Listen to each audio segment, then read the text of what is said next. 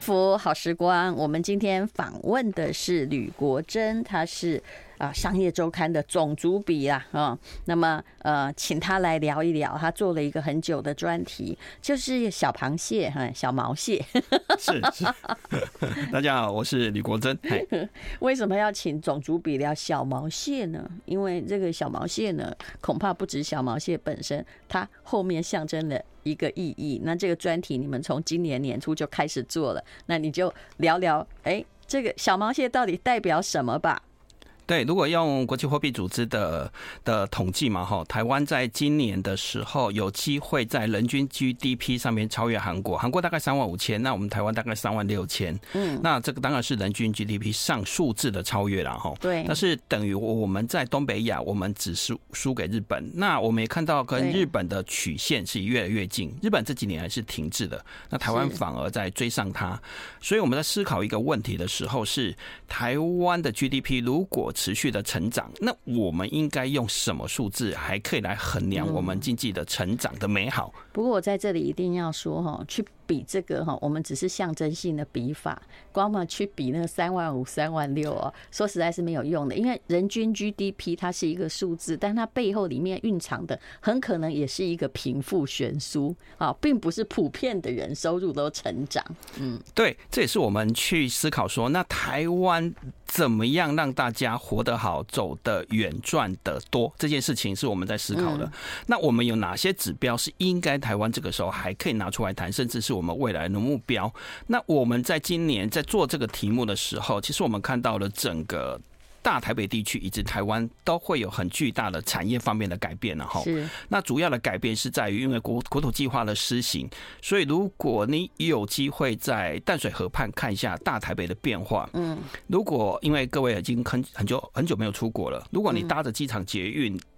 进出我们的国门，其实一到要大到大台北地区，在三进三重之前，其实最大的景观是什么？你知道吗？是四五百公顷的铁皮屋，嗯，满满的都是铁皮屋，而且都 都是违章的工厂。是，它其实是象征了台湾过去经济成长一个蛮有弹性，然后很有竞争力。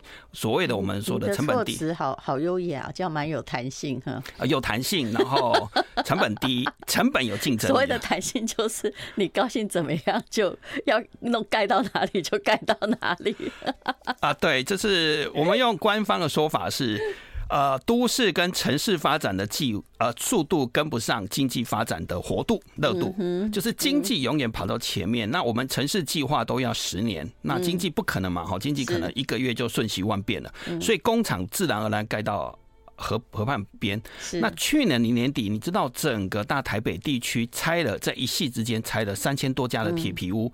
如果你今天好不容易开国门，你再走出国门的时候，你会发现旁边都是空地。你是说台北县对不对？新北市了。对，新北市已经旁边，那这个趋势也会在全台湾蔓延。那我们看到这个趋势的时候，我们去想一个问题是：那台湾是不是有办法找到一个一个衡量的指标，是我们的经济成长越来越好，我们的环境越来越好，那我们的所得可以增加的是比较合理的。所以你们就找到可爱的小毛蟹。对，那我们在寻找小毛蟹的时候，其实我们刚我们看到淡水河有这样翻天覆地的改变的时候，我们看到了。德国有一个做法，这应该会先我们先讲欧洲会比较好。欧洲在一九九零年代的时候，你可以讲慢一点。对不起，我讲。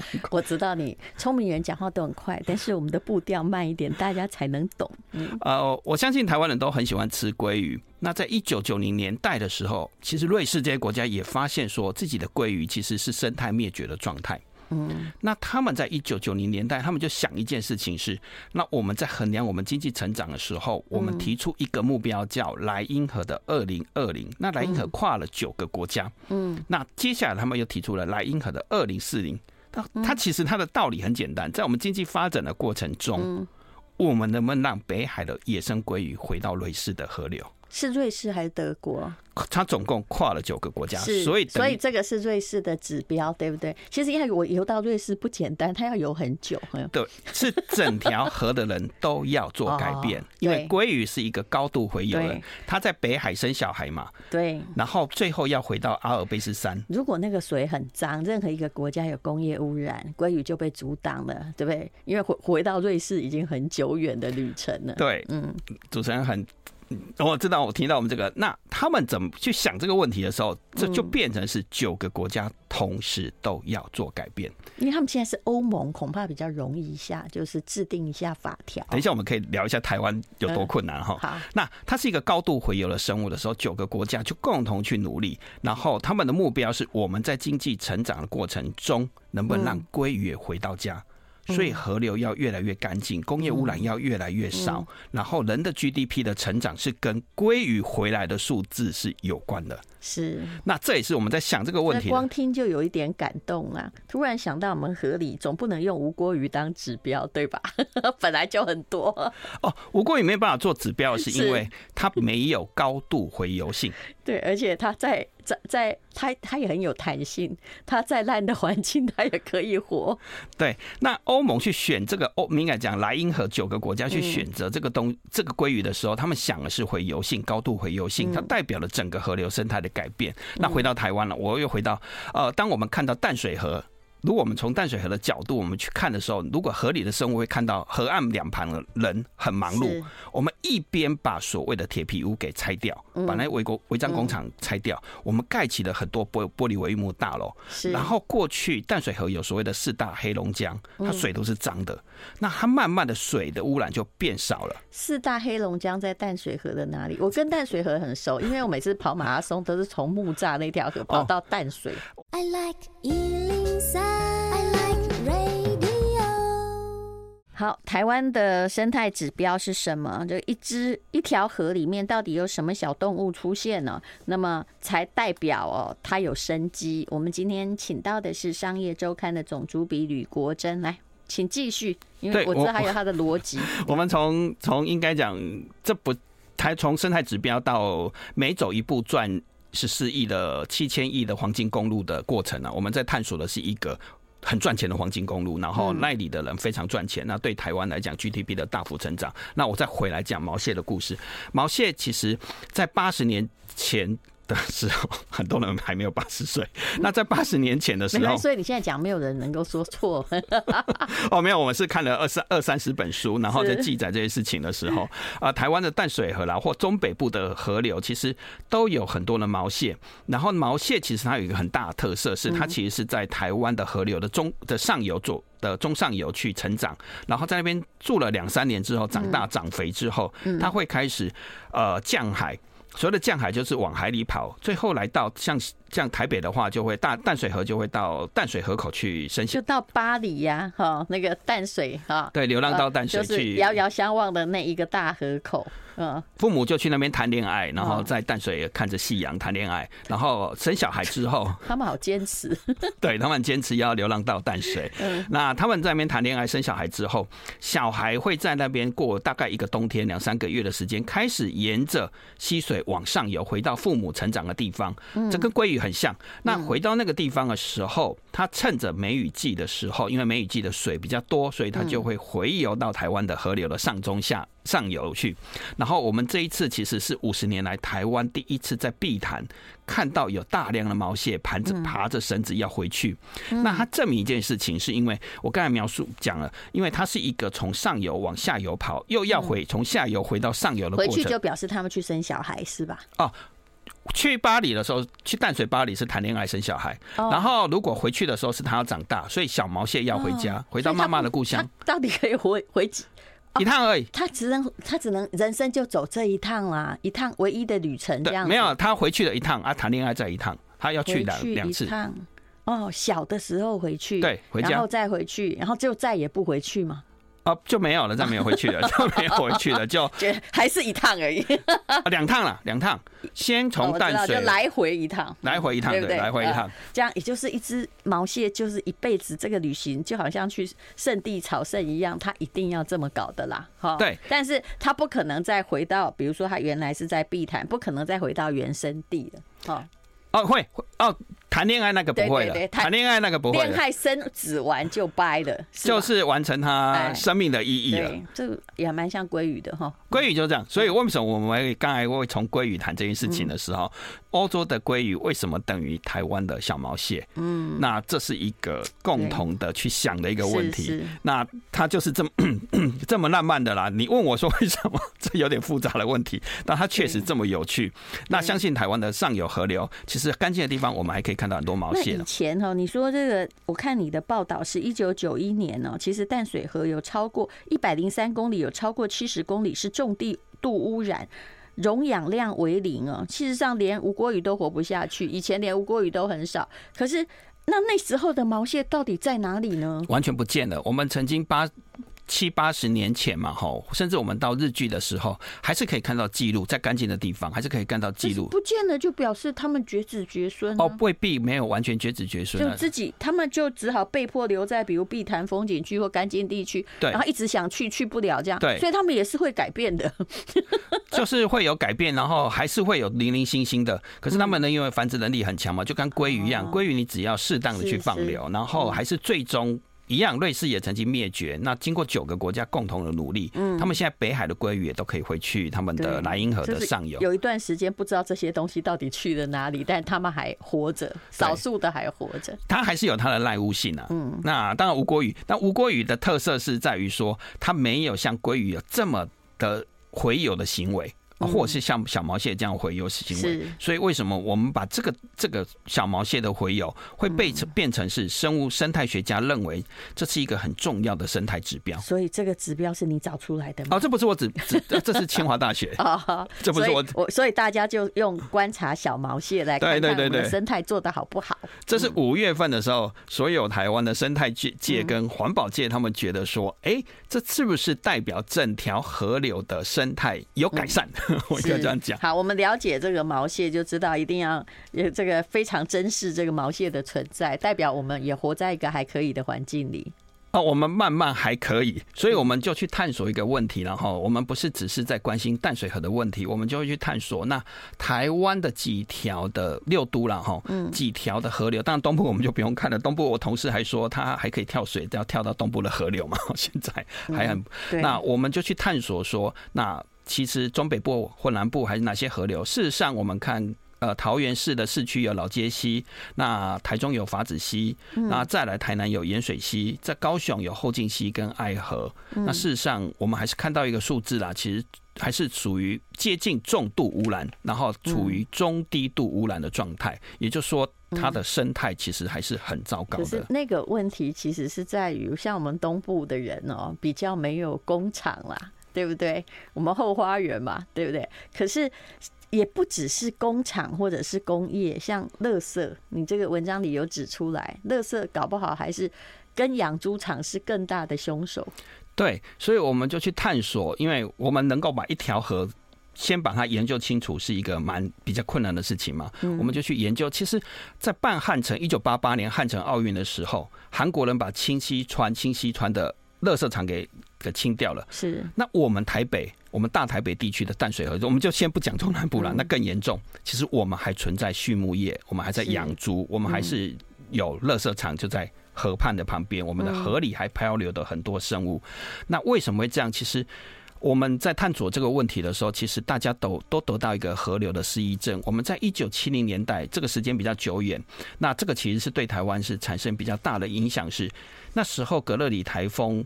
造成很严重的风灾，那陆陆续续大家就开始说，我们应该用几年的防洪标准了哈，大大家都会听到有这个词，五十年啊，一百年啊，两百年。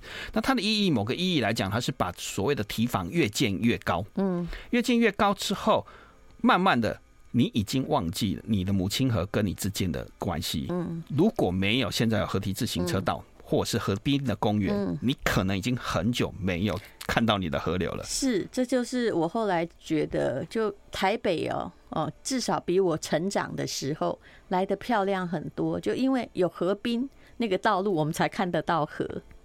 其实这是很妙的一件事情。那以前在。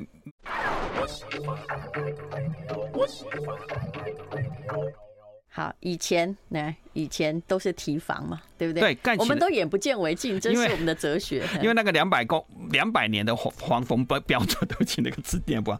像我住在景美跟那个文山区嘛，哈，那个提防真的是你，你家在我附近啊，在两三层楼的地方都看不到。是，是，是，但是水如果一来的话，就淹到那个 那个路道路上面。对，两三层楼高嘛，那这会造成一件事情是。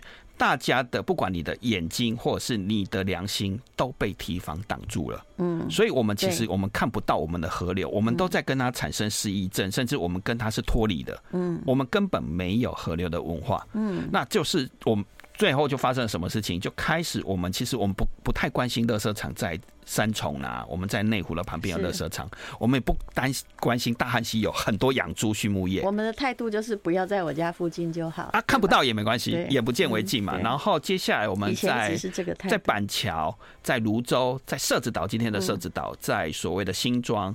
树山下树林开始变出了很多台湾的隐形冠军在那里，嗯，那他们就在河边盖工厂，嗯，那那时候政府的态度也很简单嘛，因为经济发展的太快了，我们又来不及规划工业土地给他们，我们知道很弹性的让他把污水排进河流里面。比较有弹性，然后 我们这次也访问，包括新北啦，包括环保环保署。那那时候的有些，我们就经济成长的太快嘛，那还是会抓了哈。我们有我们有去抓，看到他们有抓的成绩。可是其实我们就这样默许的，或者是有一点像呃便宜形式，就把那些水都给排进去了。所以当然小毛蟹跟我们的生物，我们的淡水河就这样一路的变成了所谓的。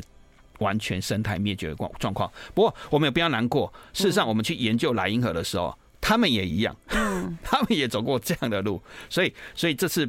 一样的事情都大家都走过，不过人类就是差不多要等到经济到达一定的水平之后，因为也有研究嘛，GDP 到达多少，环保问题才会滋生。在此之前，大家都在拼经济。这也就是我们一开始谈的是，我们这时候为什么去想这个问题？就我们人均 GDP 超越韩国，那我们不要用数字来跟他说，我们是我们是很好的。那我们我们可以比那个河比较干净啊。对，我们来讲我们的过小毛蟹指数。那欧盟其实是有自己的莱茵河指数，以及他们的归于二零二零归于二零四零，他们谈到四零去了，所以我们才会来想说，那我们怎么样去想这个问题的时候，其实淡水河花了很多钱去整治，我们不是没有做，我们这几年来前前后后花了一千六百亿。那我我应该来讲比较感人的故事，然后像我们这一次去采访的时候，社子岛就有一个外资的女生，那她从外资圈，然后跑到了，他喜欢划水。嘻哈哈的那个划水俱乐部，对对对对。事实上，我我觉得当大家去去开始，他因为国外流行这个东西嘛，那当当大家开始想要说我们河流很漂亮，我们开始去划那个水的时候，我们才知道哦，原来我们的溪流有这么多的故事，这么多的问题。所以他就去，他包括他也会去检举违章工厂偷排废水啦，也希望很多改善。所以当你今天看到社子岛有很多人在那边划水做水上运动的时候，其实是有一群人这样十年的努力去做到。今天的样子，也看到说，哎，为什么湿地开始有人想要去保护跟走进去的时候，哎，是原来是有一群人关心。那我们就因为有这些努力，其实我们的所谓的生态指数是在改变。我们的河流从重度、高度污染、中度污染，到现在我们慢慢变成轻度跟中中度到轻度污染。事实上，我们真的在改善，所以毛蟹才会回来。我们看到的过程中，这样的故事在在变化。嗯，你这个真的做的很费工哦，因为谁哈，只要对这个河哦，长久以来就是有尽到力的，你几乎也都采访嘞。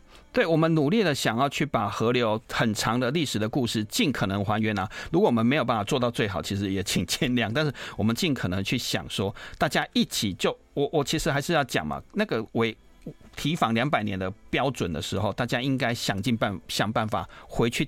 回去你的河流去看一下那个河流长怎样。那也不是只是骑脚踏车去看看河水，去看看河里的生物，你才会想说我们怎么样去去改变这件事情呢？我们应该去关心这些事情，找回你的河流失忆症。因为我们去看到一辆车嘛，宣传的时候都宣传很好，现在长满了杂草。事实上，我我我我我我我小时候，因为我是高雄人，所以我我对台北淡水河的记忆没有那么多。那你应该对爱河记忆蛮深，它也曾经脏到不得了。对，我小时候的时候，我喜欢说我小时候那时候有市长说水可以喝了哈，然后有一个议员就跳下去了。那跳下去的时候穿着西装嘛哈，西装起来之后，西装口袋有一只螃蟹，然后就说爱河整治的很成功，然后西装螃西装口袋就有螃蟹，然后我觉得好神奇哦。那个时候爱河已经整治好了吗？我我们看数字的话，到现在爱河没有整治好。对啊，我回答淡如 姐，所以那个毛蟹也真委屈了，真神奇，就刚好我我我我的一直有这个印象。我要讲的是我小时候，我的我对你你写这一段我也觉得很奇妙。我是说，嗯，有这么好吗？对，我们应该去去想这个问题的时候，那我们但是不管政治人物，我小时候很看。看过高雄市长说要喝爱河的水，你知道吗？好好几个我好几个我就不讲名字了，因为蓝绿都有，我们就不去讲这件事情了。然后议员跳下去啊之类的，我们都不讲。但是有没有办法，我的老家的爱河有一个毛蟹指标，是能不能让乌鱼，因为它有乌鱼，能不能让乌鱼回到它的上游？哦，它本来以乌鱼会走在。爱河对对对对对，中山大学有研究，它其实是会一直往上回游，是这样，有有有有是有乌鱼乌鱼都在海边哦，它其实是会往上游去跑的，所以它其实是有乌鱼的。其实也希望说，我老家的爱河，而不是只是每次政治人物就在说啊，我跳下去了，我水可以喝了，我的口袋有一只螃蟹。对，这个我一直都很不懂。比如说有一阵子鸡蛋有问题，大家就生吃鸡蛋，有没有什么有问题就吃什么？我说那你可以代表什么？对啊，那个指数能不能出来？我们 有没有一个归于二零二零、毛蟹二零二零？那爱河有没有它的计划？我觉得它这是一个长久的事情，对不对？否则，呃，要清很难，要把它破坏还真的蛮容易。所以回到淡如姐这个问题，然后为什么说欧盟有九个国家？嗯，那我们会再去德国看，然后那回来再跟淡如姐报告。那我我要讲的是，我们这次也去问说，那我们国家可不可以有一个嗯。生态指标，然后可以长久的。嗯，然后不要再老是做毛蟹指标，用什么来判断？或者是乌鱼啊，或者是嗯，对洄游的生物嘛，哈。我们我们不主张是说哪一个是的，可是那我们就去问哦，我们问环保署，那环保署提供我们很多资料协助我们啊，他就说我们管污染河水不是我们管的。啊？